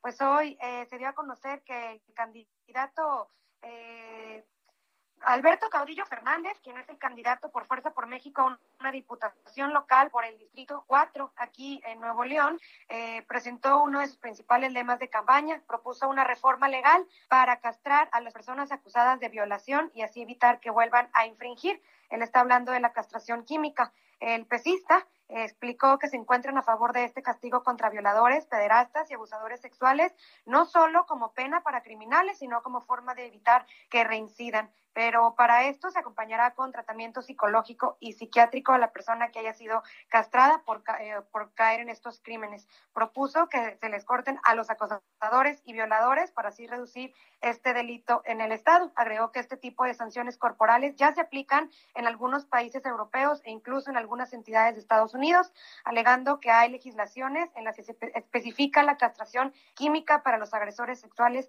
de diferentes tipos. La propuesta incluye una reforma al Código Código Penal del Estado de Nuevo León y otras leyes como la de los derechos humanos aquí en el Estado para establecer la castración física y pues eh, eh, tener este castigo para personas violadores de niñas, niños, adolescentes, mujeres y adultos mayores, según explicó Caudillo Fernández, quien recordamos estará en la boleta en estas elecciones por el Distrito 4 aquí en Nuevo León. Oye, ¿qué, qué, qué caso? Esta es una discusión no nueva, ¿eh? Ya desde hace varios años he escuchado la misma discusión en México y sobre todo porque se aplica en otros países. Pero dime, ¿está proponiendo una castración física, es decir, una penectomía, o están proponiendo una castración química? que no implica retirar el pene, no lo implica, pero evidentemente ya no tener erecciones. Digo, hay que decir las cosas como son finalmente, ¿no? ¿Qué, ¿Cuál es la castración que está de alguna manera proponiendo este legislador? Está este hablando de las dos está hablando de los dos eh, tipos de castraciones para los violadores de, todo tipo de personas, niños, niñas, adolescentes, mujeres y adultos mayores. Qué barbaridad. ¿Y cómo ha sido recibida eh, la propuesta en la opinión pública? Con, bastante controversia, Jesús Martín, obviamente. Hay leyes que protegen incluso pues, de derechos humanos a este tipo de personas. en Nuevo bueno, pues veremos cómo se va a dar esta, esta discusión allá en, Nuevo León. Daniela García, siempre es un gusto saludarte a través de los micrófonos del Heraldo Radio. Un fuerte abrazo, Daniela. Igualmente, estamos pendientes. Muy buenas tardes. Hasta luego, muy buenas tardes. ¿Qué le parece? Un candidato que está reviviendo esta idea de castigo para violadores, castración. Castración física, ¿sí? El retiro del pene. Y castración química. Químicos suficientes para evitar erecciones futuras. ¿Qué le parece? Es, es, todo un asunto porque, bueno, pues aquí evidentemente van a salir los derechos humanos. No, pues ¿cómo, cómo, cómo, va a ser eso? Oye, pero es que violó a 50 niños. Es que se le, como el periodista este que anda evadido allá, es que se le fue encima a la señorita y la violó. ¿Cómo, cómo, cómo se defiende el derecho humano de alguien así? Me pregunto yo. ¿Cómo se defiende el derecho humano de alguien que se le abalanza a una mujer y la viola? o que, o que violenta físicamente a niños. ¿Cómo defiende usted el derecho humano de esa, iba a decir ese hombre, de, una bestia de ese tamaño? Yo no, no encuentro la forma de, de, hablar de derechos humanos en función de un hombre así, ¿eh? o de una persona así. Gabriela Montejano es nuestra corresponsal en Guanajuato. ¿Qué información nos tienes desde Guanajuato, Gabriela? Hola, ¿qué tal? Muy buenas tardes. Pues el candidato a la Diputación Local del Distrito 20 por la coalición PRI-PRD Juan Guzmán Ramírez fue atacado a balazos en el municipio de Moroleón. Guzmán Ramírez es candidato por el distrito local que incluye los municipios de Yuriria, Salvatierra, Santiago Marabatío, Oriangato y Moroleón. Además, fue presidente municipal en el periodo 2012-2015. El suceso se registró minutos después de las 2 de la tarde, cuando se reportó pues un ataque armado sobre el bulevar Ponciano Vega. Cuando llegaron agentes policíacos, pues observaron sobre el camino una camioneta Ford Explorer rotulada con propaganda del candidato. Se informó que al momento del ataque Juan Guzmán viajaba en compañía de otra persona cuando fueron emparejados por una motocicleta desde donde dos sujetos pues les dispararon. Aunque los tripulantes resultaron heridos y el candidato fue reportado de manera extraoficial como estable de salud, la zona quedó acordonada y pues más tarde el personal de la Fiscalía General del Estado realizó las investigaciones al respecto. Este es el reporte desde el Estado de Guanajuato. Correcto, muchas gracias por la información, Gabriela Montejano. Otro más que se suma a la lista de violentados. Gracias, Gabriela. Buenas tardes. Hasta luego, buenas tardes. Qué campaña, ¿eh? Hemos estado viviendo, qué campaña. Desde Guanajuato viajamos hasta Veracruz con Juan David Castilla. ¿Qué información nos tienes, Juan David? Adelante. Buenas tardes, Jesús Martín. Te saludo con gusto también a todo el auditorio. El gobernador de Veracruz, Cuitlavo García Jiménez, informó que existen dos líneas de investigación por el secuestro y asesinato del precandidato de Morena, alcaldía de Mixantla, José Alfredo Gaspar Gutiérrez. En conferencia de prensa realizada en Palacio de Gobierno hace unas horas, el mandatario estatal lamentó el homicidio del fundador de Morena en dicha demarcación, que se encuentra ubicada en la zona centro de esta entidad. Cabe recordar, Jesús Martín, que el aspirante morenista de 33 años había sido reportado como desaparecido el pasado 13 de mayo. Sin embargo, su cuerpo fue hallado sin vida y con indicios de tortura durante el domingo en la entrada al basurero municipal de Martínez de la Torre. Decirte, Jesús Martín, que el titular del Poder Ejecutivo en Veracruz reveló que la línea de investigación más fortalecida apunta a que el crimen se registró por cuestiones políticas en este proceso electoral 2020-2021. Eh, García Jiménez sentenció que su administración no permitirá el enrarecimiento de la elección, cuyas votaciones serán el próximo domingo 6 de julio. Además, indicó que la Fiscalía General del Estado, a cargo de Verónica Hernández Adán, ya investiga los hechos para dar con los responsables y aplicar todo el peso de la ley en su contra. Eh, decirte también, Jesús Martín, que apenas la semana pasada, el dirigente del Partido de la Revolución Democrática, Sergio Carena Martínez, declaró que Veracruz ocupa el primer lugar nacional con más agresiones contra candidatas y candidatos en este proceso electoral. Esta es la información, Jesús Martín. Muchas gracias por esta información, Juan David. Excelente tarde, hasta luego. Hasta luego, que te vaya muy bien. Son las 7 con 17, las 7 con 17 hora del centro de la República Mexicana. Y nuestros corresponsales en todo el país. Hoy es lunes, estamos arrancando una semana sin duda intensa. Conforme nos vayamos acercando al proceso electoral, vamos a ver también, vamos a detectar efectos del proceso electoral en todos los indicadores financieros. ¿Cómo arrancan esta semana? Héctor Vieira nos informa. La Bolsa Mexicana de Valores inició la semana con una ganancia del 0.31%, luego de avanzar este lunes 152.72 puntos, con lo que el índice de precios y cotizaciones, su principal indicador, se ubicó en 49.371.98 unidades. En Estados Unidos, Wall Street cerró este lunes con un balance negativo, ya que el Dow Jones de Industriales retrocedió 54.34 puntos para ubicarse en 34.327.79 unidades. Igualmente, el Standard Poor's descendió 10.56 puntos, con lo que se ubicó en 4.163.29 unidades. En tanto, el Nasdaq perdió un 0.38%, equivalente a 50.93 puntos, con lo que se quedó en 13.379.05 unidades.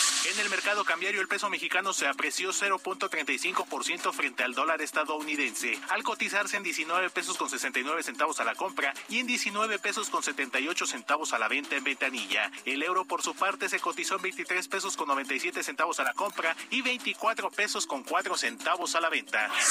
El INEGI dio a conocer que durante el primer trimestre de 2021, la población ocupada fue de 53 millones de personas, 2.1 millones menos que en el mismo periodo de 2020 debido a los efectos de la pandemia de coronavirus, siendo las mujeres las más afectadas, ya que el 71% de ellas no han regresado a sus actividades.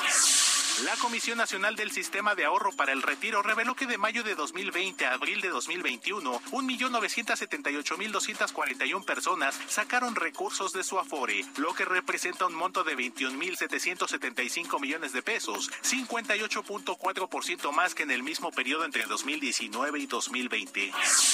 La Organización Mundial de la Salud alertó que tras el inicio de la pandemia se han incrementado las incidencias en diversos padecimientos debido al aumento de las cargas de trabajo en las empresas y advirtió que trabajar más de 55 horas a la semana podría incrementar el riesgo de muertes prematuras por afecciones cardíacas. El Bitcoin cayó a su nivel más bajo en los últimos tres meses, luego de perder en la última jornada cerca del 9% de su valor, con lo que actualmente se cotiza en 42.185 dólares por unidad, con lo que especialistas ven con cautela la posibilidad de que esta criptomoneda vuelva a superar la barrera de los 50 mil dólares al menos durante esta semana.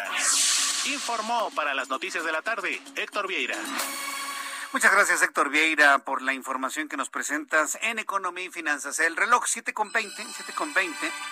Fíjese que en el 17 de mayo de 2005, la Organización de las Naciones Unidas para la Educación, Ciencia y la Cultura, la UNESCO, estableció el día como hoy, 17 de mayo, como el Día Mundial del Reciclaje. Día Mundial del Reciclaje. Y mire que ya en Estados Unidos venía una idea similar desde 1994. Y bueno, pues la idea del Día Mundial del Reciclaje es hacer conciencia para reducir, reutilizar y reciclar. Tengo en la línea telefónica a Jorge Treviño. Ingeniero Jorge Treviño es director general de ECOSE, a quien yo le agradezco estos minutos de comunicación con el auditorio del Heraldo Radio. Ingeniero Treviño, gusto en saludarlo. Bienvenido. ¿Qué tal? Buenas noches, buenas tardes, noches. ¿Cómo están todos? Gracias. Saludos al auditorio. Con gusto de saludarlo. Pues ya 16 años recordando este día 17 de mayo como el Día Internacional del Reciclaje, el Día Mundial del Reciclaje. ¿Cuáles son las, lo que debemos tomar en cuenta para un día como hoy? Y no sé si en estos 16 años se ha avanzado en esa conciencia. Usted me dirá. Pues mira, yo creo que eh, lo principal y estas fechas se conmemoran internacionalmente como un punto de inflexión, un, día para reflexionar qué estamos haciendo con nuestra manera de consumir, cómo manejamos los residuos que generamos todos y cada uno eh, todos los días, para que veamos que eh, el impacto de las actividades humanas es muy importante y muy grande en el medio ambiente. Eh, no sé si lo hayas visto eh, en este periodo de pandemia cuando el hombre se replegó a sus casas, ha generado un regreso de especies a muchos lados, los osos, los venados, todo el mundo, eh, hasta mismo Venecia, regresaron los delfines, ¿no? Entonces, eh, esto nos, nos, nos pone a reflexionar que todas las actividades humanas tienen un gran impacto entre ellos el consumo y por eso tenemos que eh, promover lo que se llama el consumo razonado responsable, donde todos eh, decidamos comprar cosas que favorezcan el cuidado del medio ambiente a través del reciclaje, que no tengan una huella impactante, eh, que obviamente estén en la economía formal, que es la que normalmente le da sustento y perdurabilidad a todos los programas y que de alguna otra manera eh, nos sea nos haga más conscientes de que cuando compramos un producto también compramos por los envases y los empaques. Entonces tenemos que ser cuidadosos de no tirar en el medio ambiente de eh, buscar de, disponer de ellos en la menor forma de preferencia separados para que sean reaprovechados y puedan ser reincorporados nuevamente al ciclo económico a través de lo que conocemos como reciclaje o como economía circular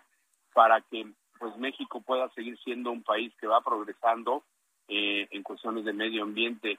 Hace 20 años que empezó el COSE, pues no había tanta cultura, era más moda. Hoy ya el ciudadano está tomando mucho más conciencia, ya se para, pide que los gobiernos hagan lo propio, que recojan separados, que tengan infraestructura, que se haga cultura ambiental y que vayamos sumando los esfuerzos de cada uno de todos los sectores para tener como te digo, un país sí limpio, más, sano, pero que también nos permita oportunidades económicas. Y ahí es donde entra la sostenibilidad, ¿no? Que de alguna otra manera eh, tengamos procesos económicos en equilibrio con el medio ambiente y perduren en el tiempo, ¿no? Yo, yo espero que todos este, este, este, estos ideales y estos conceptos permeen en la sociedad. Yo quiero agradecerle al ingeniero Jorge Treviño, el que se haya comunicado con nosotros, que me haya aceptado esta entrevista y bueno, seguiremos promoviendo estos, estos valores. Y un saludo a Ecose y los buscaremos en sus redes sociales Ecose, así lo googleamos para buscarlos. Muchas gracias, ingeniero Treviño. Gracias a ustedes y nada más les recuerdo que si separamos podemos reciclar. Si separamos, podemos reciclar. Buen mensaje. Gracias, ingeniero, que le vaya muy bien. Gracias, hasta luego. Voy a los anuncios y regresamos enseguida. Escuchas a Jesús Martín Mendoza con las noticias de la tarde por Heraldo Radio, una estación de Heraldo Media Group. Heraldo Radio, la H que sí suena y ahora también se escucha.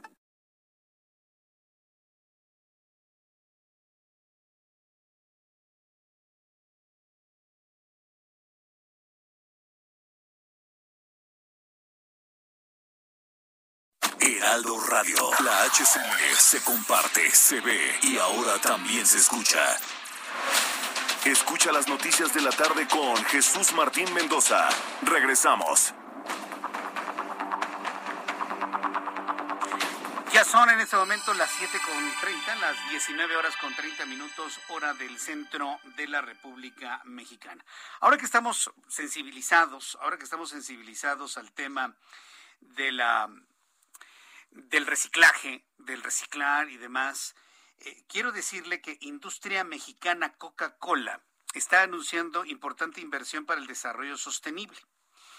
En el marco del Día Mundial del Reciclaje, esta empresa, que es mexicana, ¿eh? Digo, si alguien cree que, que son este, gringos que vienen a hacer aquí la Coca-Cola y demás, no es cierto. Es una empresa mexicana y le da trabajo a muchos, muchos mexicanos. Bueno, quiero informarle, y esto la verdad me parece que es una muy buena noticia, la industria mexicana de Coca-Cola y sus socios embotelladores anunciaron el día de hoy una inversión, esta es, es información empresarial, escuche usted, anunciaron una inversión equivalente a 11 mil millones de pesos con los que buscan redoblar esfuerzos en la creación de infraestructura y generación de empleo en el plan a tres años con acciones orientadas al desarrollo sustentable en México. Actualmente las acciones dedicadas a la recuperación y reciclaje de residuos valorizables realizada por industria mexicana Coca-Cola generan 2.900 empleos. Fíjese, 2.900 familias viven del proceso de reciclaje que hace Coca-Cola. Y esto genera empleos directos, no creo que son empleos indirectos, son empleos directos y arriba de 35 mil indirectos, por lo que entre metas trazadas para la inversión se plantea incrementar en un 50 51% las oportunidades de trabajo dentro de la cadena de reciclaje y de suministro de residuos valorizables, impactando directamente con el crecimiento económico y el bienestar de miles de familias mexicanas. Industria Mexicana Coca-Cola ya lo inició, me acaban de mandar hace unos días una muestra de una botella de PET retornable. Botella de PET retornable. O sea, entendíamos antes el, vidrio, ¿no? Como retornable. Bueno, pues el PET ya va a ser retornable. Y esa botella se va a utilizar entre 10 y 15 veces. Y luego se entrega y regresa para convertirse otra vez en PET original y volver a hacer más botellas que van a durar entre 10 y 15 veces. Se va a seguir fomentando la utilización de vidrio el cual se utiliza entre 30 y 40 veces. La verdad es, está muy interesante. Mañana, mañana espero tener yo una conversación. Este, mañana espero tener una conversación con el eh, director de Industria Mexicana Coca-Cola en México. Me parece que es muy importante el que podamos profundizar en esto, porque bueno, si estamos hablando de un esfuerzo para un esfuerzo para los mexicanos y para todo el mundo para cuidar el medio ambiente, pues me parece que es muy importante que las empresas también participen de esa manera. Cuando son las 7.33, las 7.33 horas del centro de la República Mexicana, me da mucho gusto saludar a Ricardo Barroso. Él es candidato a la presidencia municipal de La Paz, Baja California Sur, de la Alianza Unidos Contigo. Estimado Ricardo Barroso, gusto saludarlo. Bienvenido.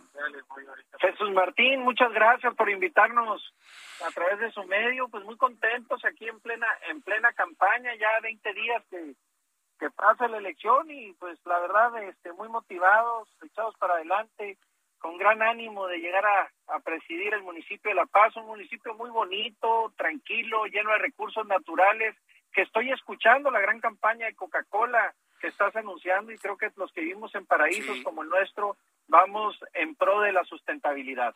Sí, yo creo que se van a hacer una serie de alianzas muy interesantes ahí entre industria mexicana, Coca-Cola y los gobiernos actuales y los próximos, ¿no? Y yo veo que Ricardo Barroso, pues ahí va, ¿no? En, en La Paz. Para el público que por primera vez está escuchando Unidos Contigo, ¿qué partidos están conformando esta alianza? Es el PAN, PRD, el PRI, mi partido de origen, PRS y Partido Humanista. Los dos últimos son dos partidos locales que han sumado, se han sumado a esta alianza. Una alianza que fue fue consecuencia de un reclamo ciudadano donde las cámaras, los colegios, las agrupaciones sociales, civiles, clubes deportivos se reunieron con quienes aspiramos de diferente partido y nos dijeron, a ver, señores, no podemos permitir lo que estamos viendo que está pasando con otros estados, con los municipios que gobierna Morena en Baja California Sur, y o se ponen de acuerdo o nos vamos por la libre. Entonces fue la sociedad que nos pidió que nos pusiéramos en orden, que cerráramos esta alianza, y el día de hoy pues todas las encuestas, como, como ustedes lo saben, nos posicionan como, como ganadores en Baja California Sur y específicamente el municipio de La Paz. Sí, La, Paz tiene un enorme potencial en, en muchos sentidos. Eh, y, yo lo veo evidentemente desde el punto de vista turístico, pero también tiene un gran potencial inmobiliario. También eh, eh, entiendo que hay proyectos muy importantes de desarrollo en La Paz que yo me imagino que, bueno, pues eh, eh, van a ser eh, importantes en cuanto a su promoción por parte de Ricardo Barroso si gana la elección el próximo 6 de junio, ¿no es así? ¿Cuáles son esos proyectos que se están mencionando allá? Bueno, el día de hoy tenemos proyectos turísticos, inmobiliarios, recreativos, que van de la mano, que el recurso más importante que viene, que tenemos en el municipio de La Paz son nuestras bellezas y recursos naturales, y nos da mucho gusto ver cómo la inversión nacional, sobre todo, está llegando con una premisa que ser compatible, ser amigable con el medio ambiente y creo que eso es lo que han reclamado los paseños, que sí a la inversión, sí al desarrollo, pero que transite de la mano con estos grandes recursos naturales. Tiene, hay un gran turismo naviero, náutico, que creo que lo vamos a fortalecer generando seguridad y confianza a todos estos visitantes. Eh, hay una gran oferta gastronómica en mi estado, en mi municipio, te puedo decir que es un paraíso a quienes quienes vivimos del buen buen comer y créeme que lo, lo mejor que tenemos en La Paz, su propio nombre lo dice, es la tranquilidad y la seguridad con la que se vive, así que nos aplicaremos a fortalecer el sistema de prevención del delito para blindar, brindarle a nuestros visitantes lo más valioso, la paz de la paz. Ahora, eh, ¿cómo, anda en materia de seguridad eh, la ciudad de La Paz? Es decir, ¿con qué se va a enfrentar este Ricardo Barros?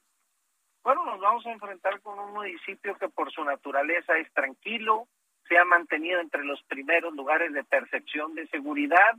Efectivamente, estamos recibiendo, pues como podrás saber, el gobierno federal de Morena retiró los apoyos a través del Fortamun y recortó muchísimos apoyos a los municipios. Nosotros como ser una península estamos muy preocupados porque Morena quitó quitó el el Fonden, el Fondo para Desastres Naturales y nos habremos de enfrentar con una situación económica complicada, pero nada que no podamos sacar avante con una correcta administración, con transparencia, con una captación de recursos, impuestos propios y gestionando ante el gobierno federal este, las elecciones terminan el próximo 6 de junio y el día 7 habremos de buscar, por supuesto, a la gente de presidencia de la República, al propio presidente de la República, a los diputados federales, para buscar la solidaridad y fortalecer económicamente al municipio de La Paz y cuento con todo el apoyo de quien será el próximo gobernador, Pancho Francisco Pelayo Covarrubias, que está más que consolidado en el triunfo el próximo 6 de junio. Sin duda alguna, hemos estado revisando ahí las, las preferencias electorales, no hay, no hay duda, bueno, si las cosas siguen como van, este, va a haber un 1-2 ahí en, en, Baja California, ¿no? Con, con Pancho Pelayo y con Ricardo Barroso.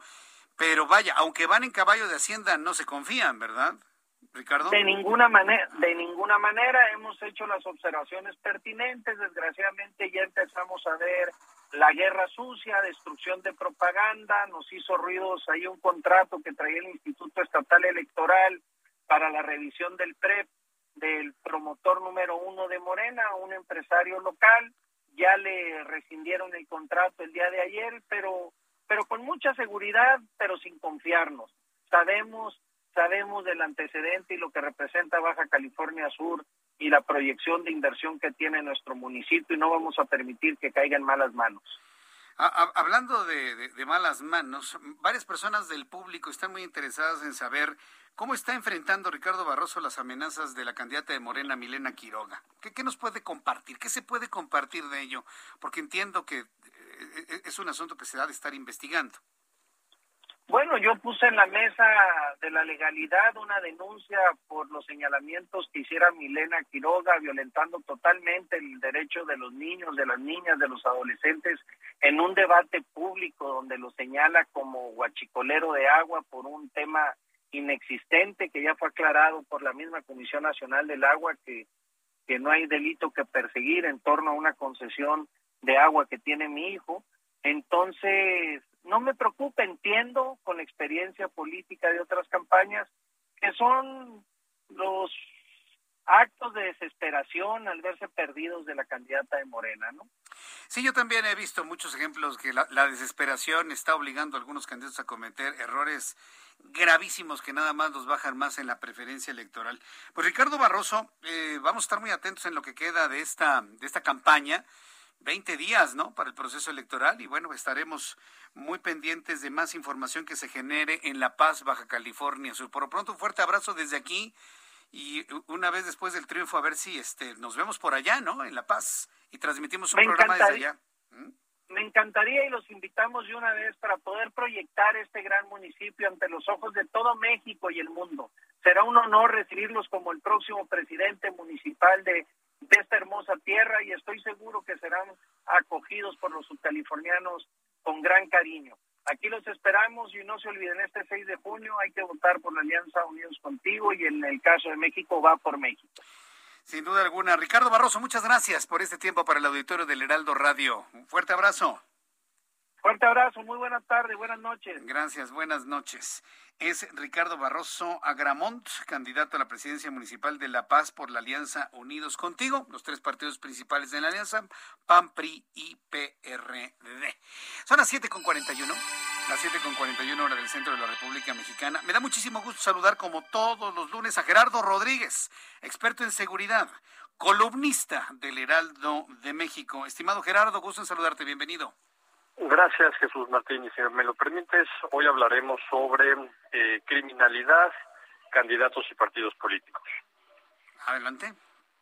Criminalidad y, mira, y, se siguen dando casos. Ya, ya informamos uno ya en Guanajuato el día de hoy. Te escuchamos, Gerardo. Sí, no, terrible. Mira, Jesús Martín, eh, el costo-beneficio para la criminalidad de intervenir en las elecciones es, es intermedio. O sea, eh, sí les es redituable poner a candidatos a presidencias municipales, a gobiernos estatales, eh, y en ese sentido eh, ha habido ya alertas desde hace dos décadas de candidatos que son postulados por los partidos políticos con evidencia en investigaciones periodísticas locales o nacionales y los partidos argumentan de que no hay investigación contra ellos o no hay sentencia contra ellos y los dejan pasar. Eso, Jesús Martín, en Colombia eh, pasó una legislación que se llama de la silla vacía. Si un partido político pone a un candidato y este es destituido bajo una investigación judicial, el partido pierde el escaño, no se le repone, no llega el diputado sustituto ni el senador sustituto. Eh, y, esto es un castigo a los partidos políticos. Jesús Martín, en esta elección van a ir 21 mil candidatos a elegirse en puestos de elección eh, es imposible para el gobierno federal conocer la, información de todos. Eh, ahora hay un mecanismo muy interesante. La UIF y el INE firmaron un acuerdo para cruzar bases de datos y con algoritmos eh, matemáticos se cruza la información financiera de ellos, de las empresas que contratan para sus campañas y así se pueden detectar movimientos irregulares de sus cuentas, de sus familiares y, e identificar empresas fantasmas. Jesús Martín, datos de la UIF eh, indican que cada año que hay elecciones surgen empresas fantasmas y desaparecen. Solamente eh, surgen para recibir dinero de los partidos políticos en época de campaña. Eh, Jesús Martín, la corrupción política y la delincuencia organizada nos deben de preocupar los partidos políticos son el primer frente para no dejar pasar a este tipo de candidatos. Con esto termino, Jesús Martín. Si a las empresas se les exige la llamada debida diligencia, que es tienen que investigar a sus clientes, so pena de que puedan ser embargadas sus cuentas, congeladas, porque fueron utilizadas para lavado de dinero, lo mismo debería de suceder con los partidos políticos. Deben de recibir un castigo al momento de no prevenir que surjan narcocandidatos, narcogobernadores, narcopresidentes municipales o que se dediquen a lavar el dinero antes o después de, su gestión. Jesús Martín. Bien, pues Gerardo, estaremos atentos de, de todo esto. Faltan 20, bueno, Faltan 20 días de campaña, pero pues este tipo de política como la has descrito, pues estará con nosotros por siempre. Yo te agradezco mucho este análisis y que tengas muy buenas tardes, noches ya, estimado Gerardo. Muy buenas noches, Jesús. Que te vaya muy bien, hasta luego. Es Gerardo Rodríguez, experto en seguridad, columnista del Heraldo de México. Faltan 15 minutos para que sean las 8. ¿Y qué fue eso? ¿Es una entrada o cómo es? Ah, una ráfaga. Está re fea. Bueno, este, le damos la más cordial bienvenida a Roberto San Germán con toda la información deportiva. Me quiero, Roberto, bienvenido. Buenas tardes, querido Jesús Martín. Gente que nos sintonizan, muy buenas tardes, noches. Pues ya tenemos semifinalistas. Ajá. Sí, tu Cruz Azul. ¿Mi Cruz Azul? ¿Qué le no gana. Mi, maquinita. Si no gana este torneo tu Cruz Azul. sí. Ya, o sea, ya también, ¿qué podemos hacer? Sí, no, bueno. Ya como lo arreglamos. Así es. ¿No? O sea, tiene todo. Ajá tienen la apuesta. Ahora sí que la mesa apuesta, ¿no? es lo que creo yo. Ya luego pensamos que vayan a suceder cosas extrañas que Cruz Azul lo ha hecho durante los últimos 23 años, hacer cosas súper extrañas, recordando la semifinal del torneo anterior, donde pierde, o sea, iba ganando cuatro series, de repente Pumas lo empata. No, en un partido que fue rarísimo. Ya están las semifinales, ya están las, las idas y vueltas. Es Cruz Azul, Pachuca y Puebla Santos. Se van a jugar miércoles los partidos de Cruz Azul contra Pachuca. El miércoles es primero en Pachuca y luego el sábado es en el Estadio Azteca. Y el jueves primero va a ser en Torreón, Santos, y el domingo en Puebla. Ahorita les decimos los horarios. Ya están. Ayer el América era muy difícil que le pudiera ganar Pachuca. Eh, la historia dice que Pachuca siempre se le indigesta al América y casi siempre lo deja fuera, o la gran mayoría de las veces lo ha dejado fuera en las liguillas. Gana el América, no le alcanza, y no le alcanza por los errores del primer partido. La verdad es que fue muy superior Pachuca en el primer partido, en el segundo empezó bastante bien el Pachuca, luego viene ese penal que le marcan al equipo del América, bastante dudoso si era o no era, la del, eh, del burrito Hernández a la hora de meter, es que la regla ahora en la FIFA dice que si de aquí para acá, pues no es mano. Entonces, o sea, de la mitad del número hacia arriba pues no es, es mano. como que de aquí para acá ya no es mano. O sea, el hombro. Casi, casi ese. Entonces, si la nueva regla era así, no tuvieron que haber marcado penal. Si te quedas con la anterior regla, sí era penal. Entonces ya no sabes qué relajo se traen con el bar. ¿Y dónde, dónde pegó el balón? Aquí. Exactamente, A- le pega en esta parte. Digamos que en la manga. En la Vamos a ponerlo. Donde termina el uniforme de los jugadores, que las mangas Ah, son como por aquí, ajá. ya no estaba considerada como mano. O sea, podías meter el hombro. Antes, si marcabas así, pues sí te marcaban el penal. Ahora resulta que no. Entonces, pues, de repente no sabemos. El bar pues no sirve para nada. En estas vimos que nadie va al bar. ¿No? O sea, en estos juegos de, de vueltas los vimos así. Gana Pachuca bien.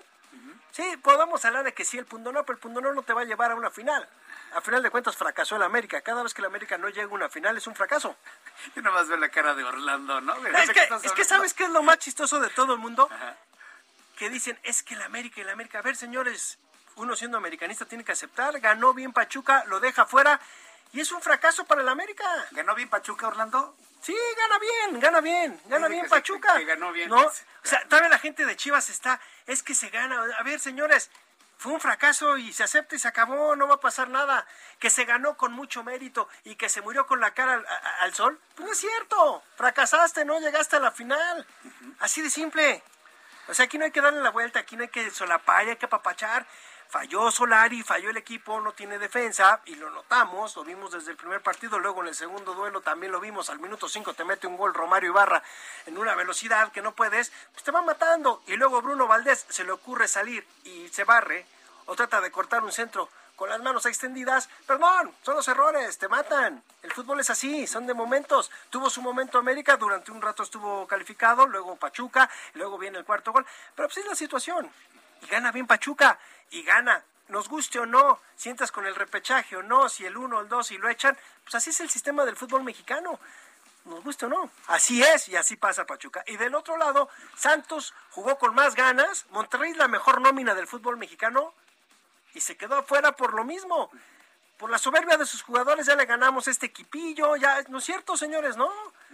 Santos les gana en el global y les gana bien. Santos jugó bastante bien el segundo tiempo del partido de ayer también y por eso lo elimina. Y Cruz Azul hizo lo propio también contra el Toluca. Le costó mucho trabajo. Ahí también hay una jugada muy polémica, un penal que le marcan al equipo de Cruz Azul. Pero en el primer duelo también contra Toluca le marcaron un penal que también fue muy rigorista al equipo de Toluca. Porque unos no es que le robaron. A ver, señores, en el primer duelo también al Toluca le marcaron un penal que no era ni penal. Un contacto de te toco y ahora ya resulta que todos los contactos en el área pues ya son penales, ¿no? Pero tampoco lo fueron a revisar. Entonces, Han llegado a esa exageración. Ah, bueno, a ver, es que con el bar, ahora el bar, si tú bajas la velocidad, todas las jugadas las vas a ver y vas a decir, todas son unas entradas durísimas. No, son algunas entradas sí con la velocidad que tiene, y lo ves y dices, no, pues esto no lo voy a marcar. Pero bueno, se da, Cruz Azul está a nada. No veo, yo sí creo que Pachuca se enfrentó a Chivas primero, lo elimina, bien, lo golea, luego va con América, lo elimina. Creo, veo un poco difícil que Pachuca le gane porque no es lo mismo Cruz Azul que Chivas y que América. Cruz Azul sí tiene defensa. Algo que no tiene ni América ni las Chivas. Eso creo que por ahí va. Creo que podría ser. Si no, ya no veo cómo. mi querido Jesús Martín. Si no, no veo cómo tu equipo rompa esa malaria de 23 años, ¿eh? La maquinita. La maquinita, porque la verdad es que creo... Es así como que, ¿cómo te puedo decir? Es como el cóctel perfecto. Está todo para dar. O sea, porque ya no tiene esos fantasmas que podríamos encontrar. O sea, lo tiene todo. Pues lo tiene todo. Pero, pero es que es el Cruz Azul. Ya, sí. Es, O sea- es como un penal sin, sin portero, es- ¿no? es- y van a volar el balón. Sí, yo sé. Es, es esa- es eso que dices, pero bueno, mira, los horarios, ¿cómo, cómo A ver, quedan ¿cómo ya? quedan los horarios? partidos para que la gente Ya sepa. los adelantaba al principio, por cierto, del programa, pero a ver, vengan los horarios, Mira. súbale volumen a su radio. Van a quedar. Los partidos son el miércoles, ¿sí? El primero que se va a celebrar, que va a ser allá en el estadio del Pachuca, va a ser a la hora que sigue. Mira, el, la ida, que va a ser el miércoles 19 de mayo, es a las ocho y media en el Estadio Hidalgo. La vuelta es el sábado 23 de, eh, 22 de mayo, perdóneme usted, a las 8 de la noche en el Estadio Azteca. Eso es el sábado. El otro duelo que es Puebla contra Santos Laguna. El jueves 20 de mayo es la ida a las 9 de la noche en el Estadio Corona, que es allá en Torreón. Y la vuelta el domingo 23 de mayo a las 7 de la noche en el Estadio Cuauhtémoc. Entonces, estos son los horarios. Hay que ver si también no hay algún cambio, porque esta jornada los cambiaron. Los partidos iban a ser más tarde, pero los cambiaron a las 8 de la noche. Entonces podría ser que también Sí. en algún momento, por cuestión de televisión, Asistencias, 30% de estadios, ¿cómo va a ser? Estaba el 25% en el Estadio Azteca, creo que el Hidalgo también estaba en esos porcentajes 25-30. El que más ha tenido hasta el momento de la liguilla había sido León, con el 50%, si no mal recuerdo. Los demás lo están manejando entre el 25 y el 30%. La asistencia, la gente se ha portado bien. En el de Cruz Azul toda la gente lo veía cubierto en el Estadio Azteca. América también, les pidieron que se comportara la gente. Y así fue. Sí, los números ahí van, van, bajitos, ¿no? En realidad, me- a mí me ha sorprendido cómo se ¿Qué, lo del. COVID? Sí, lo del COVID. Pues es que ha bajado, ¿no? Ha bajado, ha Los bajado. contagios, afortunadamente. Aun cuando hay, por ejemplo, reuniones como estas en los, Es- par- pero, te, pero estadios. te voy a decir por qué, porque la gente ya se está vacunando y porque también ya mucha gente se fue a Estados Unidos también a vacunar, aunque no lo dicen porque estaba el temor de las visas. Sí, no, pero ya se abrió completamente. Ya se abrió. No, ya- ya- o sea, ya. no pero ojo, pero también hay que decir una cosa, porque la gente de repente lo estamos viendo, ¿eh? Es- no están usando el cubrebocas, señores. Aunque estés vacunado, te puede dar. Claro, por supuesto. O sea, las vacunas no te lo quitan, ¿eh? Y lo puede transmitir aunque Claro. no tenga síntomas. ¿sí? A ver, las vacunas son para que no termines en el hospital y para que no te mueras. Nada más. Pero la enfermedad te puede dar, porque a muchos nos dio varicela, a muchos nos dio sarampión y estábamos vacunados. Así para que nos demos una idea, nada más. Es simplemente, es algo que te ayuda. Tenemos que seguir utilizando la sana distancia, el cubrebocas y lavarnos las manos. Sí, sin duda. Este, rápidamente, antes de despedirnos, este, ¿hay alguna actualización sobre los Juegos Olímpicos Tokio 2020? Pues ¿Seguimos mira, en la misma? no, ya hubo una encuesta por una empresa que se llama Kyodo News y el 59% de los japoneses no los quieren. No, Va a ser durísimo. A ver qué pasa. A ver qué pasa. Yo, yo pienso que sí van a dar un golpe informativo importante próximamente los japoneses. Híjole, a ver qué, a ver qué sucede. Roberto San Germán, muchas No, gracias. muchas gracias a ti, buenas noches y buena Buenas semana. noches. Y antes de despedirnos, ya que estamos hablando de los números de COVID, en este lunes, recuerda que venimos del fin de semana. 822 contagiados, 60 muertos más, 2.382.745 contagiados, 220.493 mexicanos fallecidos. Índice de letalidad sigue en 9.25%.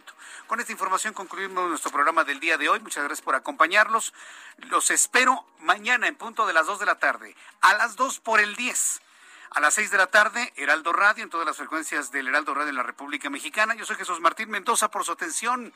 Muchísimas gracias y que tenga usted muy buenas noches.